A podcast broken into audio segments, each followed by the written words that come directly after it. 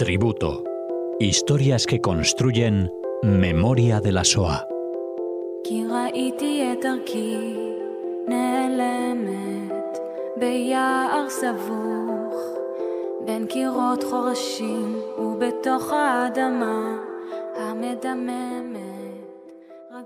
Hola oyentes de Radio Sefarad y bienvenidos a este tributo, historias que construyen memoria de la SOA con Cecilia Levitt. ¿Qué tal?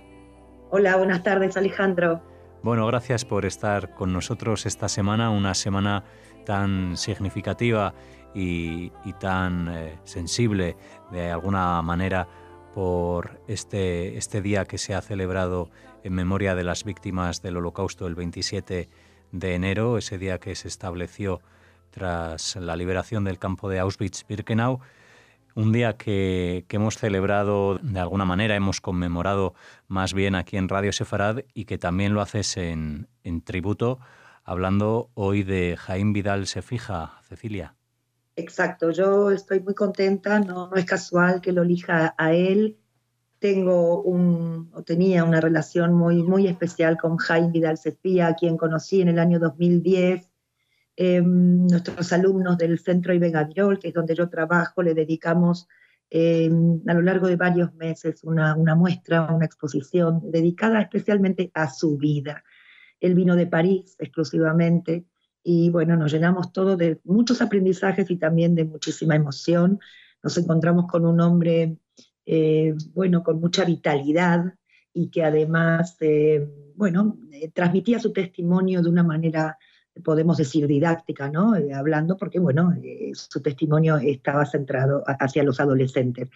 Por otro lado, también yo hace muchos años dirigí un curso en la Universidad Autónoma de Madrid y lo, lo llamé y se vino de París a dar su testimonio a estudiantes universitarios. A partir de ahí creció entre nosotros una amistad de, correos, mails, em, las otras oportunidades que vino a Madrid lo traje a mi casa, una cena de Shabbat, me regaló sus libros y siempre tenía algo para contar. Y yo destaco de verdad esta vitalidad de, de Jaime Vidal. Pero no quiero entretenerlos más con esta introducción, aunque necesitaba hacerla, y para, para empezar directamente con su vida. Mucho de lo que yo voy a contar hoy, em, por supuesto, cogí de, documentos que existen en las redes y en libros, pero el Centro Sefarad de Israel esta semana le dedicó, que es la Semana de la Memoria, le dedicó un programa especial que está en YouTube, que es más que exquisito. En él han participado su hijo Dominique y ha participado Martina Lemoine, que es una alumna que hace su doctorado, y, y, Jaime Vidal es su profesor, digamos, su tutor. Y también eh, Michelle Astaria. Y eh, yo he puesto este link para que vosotros también podáis disfrutar también de, este homenaje, homenaje conferencia que se le hace a Jaime. Voy a empezar contando que Jaime nace en el año 1923 en Bélgica, en Bruselas, y era procedente de una familia judeo-española. Sí, esta familia había venido de Estambul, de Turquía, en el año 1910. Su padre, que es David Nifim Sefia, y su madre, Esther Eshkenazi, ellos eran reparadores de tapices. Tenían eh, su tienda, una tienda propia, sí, en Bruselas. Como dije, bueno, venían de Turquía, pero habían pasado, como otras familias expulsadas de, España, habían eh, llegado a Portugal, de Portugal a Turquía, y ahora ya estaban establecidos en Bélgica, ¿no? que les había abierto eh, su, puerta. La infancia de Jaime es una infancia feliz, es una familia, como digo, judío-española, tienen seis hijos y Jaime es el penúltimo de los hijos. Eh, sus padres siempre estaban trabajando o surciendo en la tienda, arreglando alfombras, eh, bueno, porque era, era a lo que se dedicaban. Y a pesar de los cambios y de las migraciones, las tradiciones se, se mantenían en esta familia eran muy fuerte, yo te podría decir hasta inquebrantable. Había un aroma ¿no? a, la comida de su madre, o por ejemplo la voz de su padre cantando en ladino. Todo esto formaba parte de la identidad de, de Jaime. Eh, por ejemplo, su padre David le decía, Ijiko, no olvides nunca de dónde vienes ni quién eres. O sea que en Bélgica ellos no eran los únicos judíos inmigrantes, sino la comunidad fue creciendo, sobre todo a principios del siglo XX, eh, porque venían judíos de muchos sitios, porque venían buscando un porvenir mejor, judíos de Alemania, de Austria, de, de, Hungría, de Polonia. Era una comunidad que tenía muchas sinagogas, eh, instituciones, eh, instituciones inclusive independientes. El Jaime va a frecuentar cursos de hebreo y de religión en la sinagoga central eh, de, Bruselas y, y, cantaba en el coro, ¿sí? perteneció al coro y ya en 1936 ya Jaime va a hacer su bar mitzvah. ¿sí? En el judaísmo su bar mitzvah tiene que ver con cumplir con la mayoría de edad. Por ejemplo, para las fiestas de Rosh Hashanah y Yom Kippur, eh, los judíos españoles de Bruselas alquilaban una sala en el Palacio de Gmont y era David Nisim, el papá de Jaime, que dirigía el coro, ¿sí? el coro de niños eh, de la comunidad. En Pesach, en las Pascuas judías, su padre David reunía a sus hijos, a los tíos, a las tías, a, las abuelas alrededor de la mesa para entonar la, la Gadá. La Gadá estaba, era entonada en ladino. Y atención, porque su padre diferenciaba muy bien el ladino del judeo español. El ladino era una traducción, era un calco del hebreo. En cambio, el judeo español era la lengua hablada, era la lengua que su madre y su padre hablaban en casa. A este tema de la diferencia entre el ladino y el judeo español voy a volver un poquito más tarde. Bueno, su juventud, eh, estamos hablando que, eran jóvenes soñadores, em, tenían sus propias ideologías, eran sionistas, Jaime ya frecuentaba movimientos sionistas, por supuesto que había budistas, comunistas, en fin, todos tenían un lugar ¿no? en, esta Bélgica, podemos decir, libre ¿no? y, democrática. Ahora, en la víspera, o sea, antes de, la invasión alemana a Bélgica, había aproximadamente 66.000 judíos. ¿sí? La población total era de 8 millones y un poquito más de, de habitantes, y 66.000 eran judíos. Pero solo el 10% de los judíos tenía ciudadanía belga. Este es un dato importante porque Jaime va a tener nacionalidad turca hasta el año 1938. ¿Por qué? Porque luego la va a obtener o se va a convertir en un ciudadano belga. Va a estudiar en un colegio francófono en, Bruselas y durante estos años Aprendió holandés, inglés, alemán, español moderno, italiano, latín, griego y hebreo para su bar El 10 de mayo de 1940 ya las tropas alemanas entran en Bélgica y tengo que decir que, bueno, arropados ¿no? por, por gran parte de la población y de un gobierno colaboracionista con los nazis. El rey, el rey Leopoldo III, permaneció en Bélgica, mientras que el primer ministro huye a Londres, donde va a formar ahí en Londres un gobierno en el exilio. Ahora, el rey Leopoldo apoya a Hitler y el gobierno en el exilio apoya a los aliados. Por tanto, es como que se forman dos focos gubernamentales que no se reconocen entre sí. En octubre del 41, después de obtener su título de bachiller, estamos hablando que Jaime tiene 17 años, comienza estudios de ingeniería eh, de agronomía en un instituto agrónomo de Jean Bloch en Bélgica. Pero el 24 de noviembre de 1941 fue expulsado por ser judío. Em, y entonces el Consejo Judío, la Judenrat, decide crear un centro de aprendizaje de horticultura para los jóvenes judíos de Amberes y de Bruselas.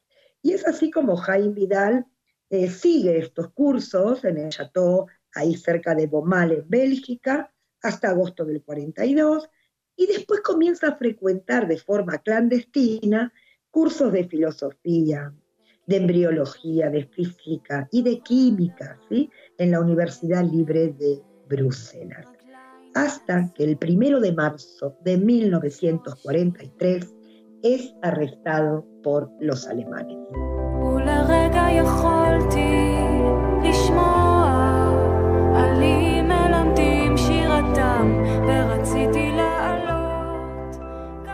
Cuando es arrestado, va a ser internado en el campo de Malinas eh, y va a estar allí unos, eh, un periodo de seis meses. Pero tengo que explicar qué era este campo. Este campo podemos decir que era un campo de tránsito hasta ser deportado a diferentes campos. Em, eh, digamos que en Malinas los alemanes ya estaban como, bueno, haciendo todos los preparativos para deportar a los judíos de Bélgica y convierten esto, esto, esto era como un cuartel militar, lo van, que tenía unos barracones, lo van a convertir en un campo de tránsito. Entonces, Malinas, eso es importante, eh, estaba en el medio de la ciudad, entre Amberes y Bruselas, como a medio camino. No es que estaba en las afueras, ¿sí? Em, y ahí en, Malinas había una población de 60.000 habitantes. Em, y de hecho, de estos 60.000 habitantes, muchos de ellos eran, eran judíos. Este campo fue abierto oficialmente ya en el 42. Lo que quiero decir es que Jaime, em, durante esos seis meses, él esperaba que el gobierno turco, aunque él ya no tenía la nacionalidad turca, él esperaba que, ayuda del gobierno turco, que el gobierno turco pudiese intervenir, hacer algo, ¿no? Por él. Sin embargo, a lo largo de estos seis meses, él espera aquí, eh, en este campo hay también talleres de fabricación para los alemanes, inclusive estaba prohibido recibir cartas o paquetes de los familiares, pero como muchos tenían eh, amigos ahí, eh, de hecho, Jaime puede recibir y está en contacto con su familia a través de, estas cartas. Finalmente, después de estos seis meses, será deportado en el convoy número 22 con destino a Auschwitz-Birkenau en marzo de 1943. Aquí esto es importante porque los judíos fueron obligados a marchar a pie desde este campo de tránsito de Malina bajo bueno, vigilancia policial, van caminando a través de las calles principales de Bruselas hacia la estación de, tren. Y es así como Jaime es la última vez que va a, ver. Eh, la tienda de su padre y de su madre. Y esto es una, imagen que él no, no se la va a olvidar nunca. Es decir, él los ve adentro de la tienda. Ahora, 28.900 judíos de, Bruselas eh, fueron deportados en estos trenes de ganado, trenes que, bueno, sabemos que circulaban por toda Europa. Su madre va a ser deportada al campo de Ravensbrück, que está situado en Alemania, ¿sí? a unos 90 kilómetros de Berlín. Era un, campo de trabajo de, de, mujeres, un campo realmente muy, muy duro. Sin embargo, su padre y uno de sus hermanos, Jack, eh, va a ser deportado a Dachau, ¿sí? que fue, estaba en el norte de Múnich, fue uno de los primeros campos de concentración nazi, digamos. Eh, y bueno, un poco este campo sirve como modelo o, prototipo ¿no? para el resto de campos que, que, le, que siguieron. Entonces, a Dachau fue a, a, parar o fue deportado su padre y su hermano Jack. Jaime va a llegar a Auschwitz-Birkenau y va a ser tatuado con el número 151752. Y va a ser designado al trabajo en las minas, un trabajo esclavo, por supuesto, un trabajo extenuante, un trabajo muy duro, que prácticamente llevaba a la muerte a muchos de estos prisioneros. Eh, Jaime va a permanecer en Auschwitz-Birkenau a lo largo de 16 meses. 16 meses, lo repito, estuvo en el, en el horror de Auschwitz.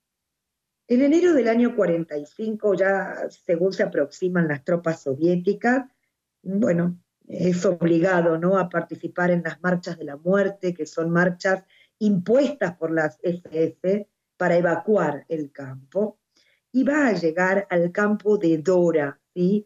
campo de Dora es un campo satélite del campo de Buchenwald. Y va a llegar ahí trenes abiertos. ¿sí? Y quiero que recordé, estamos en enero, es pleno invierno. Muchos murieron congelados en esos trenes. Años más tarde, eh, Jaime va a escribir una poesía llamada Los trenes de la Medusa, porque hace referencia a una pintura muy famosa, ¿no? que representaba una, escena de, un naufragio, de una fragata ¿no? antigua francesa que se llamaba Meduse, que había encallado ¿no? frente a las, costas de Francia, y en, ese, en esa balsa, digamos, 150 personas quedaron como a la deriva, em, y lo que sucede en esa balsa es que los supervivientes eh, debían soportar el hambre, la deshidratación, inclusive el canibalismo, la locura, y es así como él escribe la poesía Los trenes de la medusa. Restos de piedra, restos de vida, aguas claras, nieves, hielos, risas, lloros y lamentos, aguas del abismo, aguas negras del infierno, el infierno de Auschwitz. Marchas de la muerte entre gritos y tiros Dante, Goya, ¿qué sabéis? Trenes de la Medusa. ¿Quién pudiera vivir siete vidas? Vidas largas que tengas, y yo mío.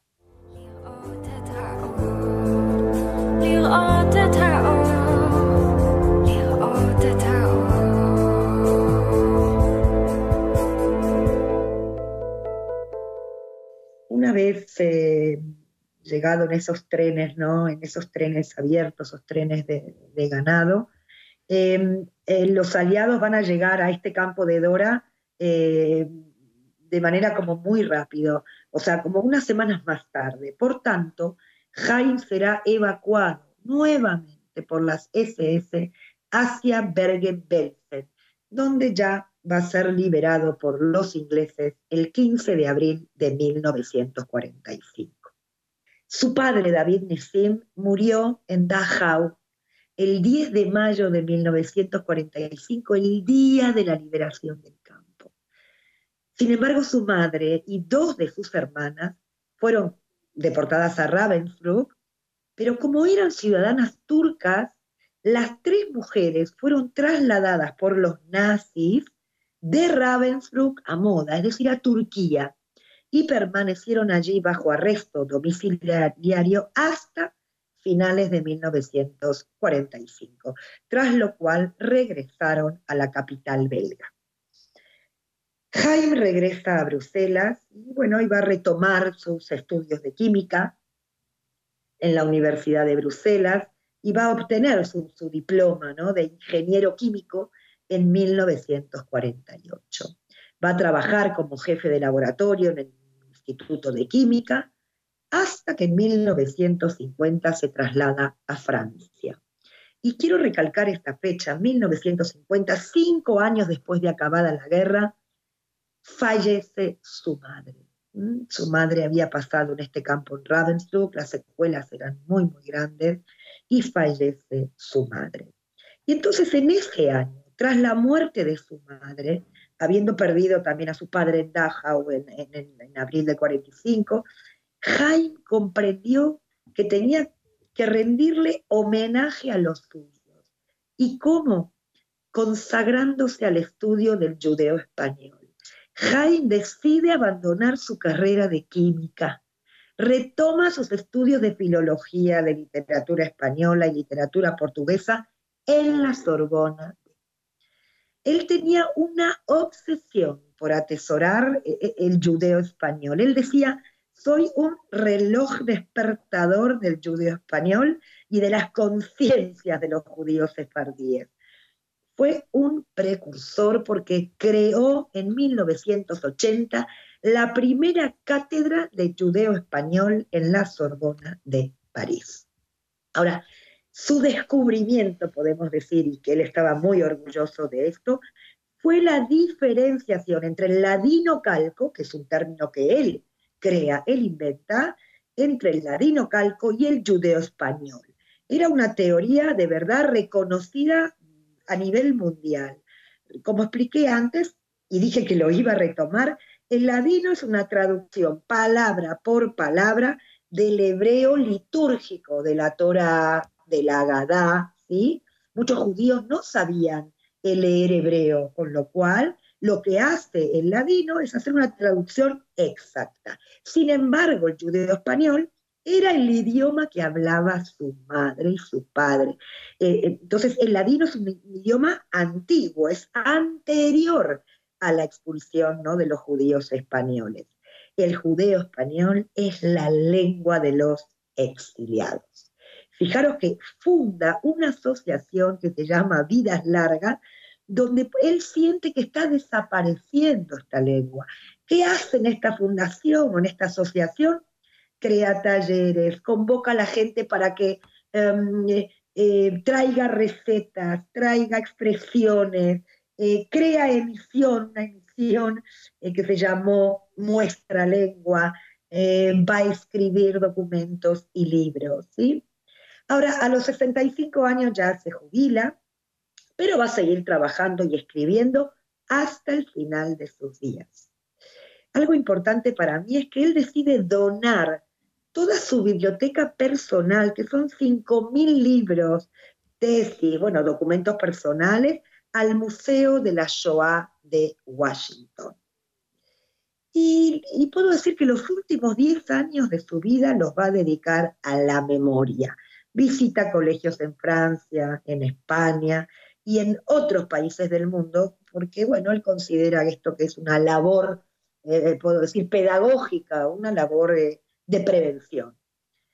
En el año 2000 lucha para colocar una placa, que él la llama Laja, ¿sí?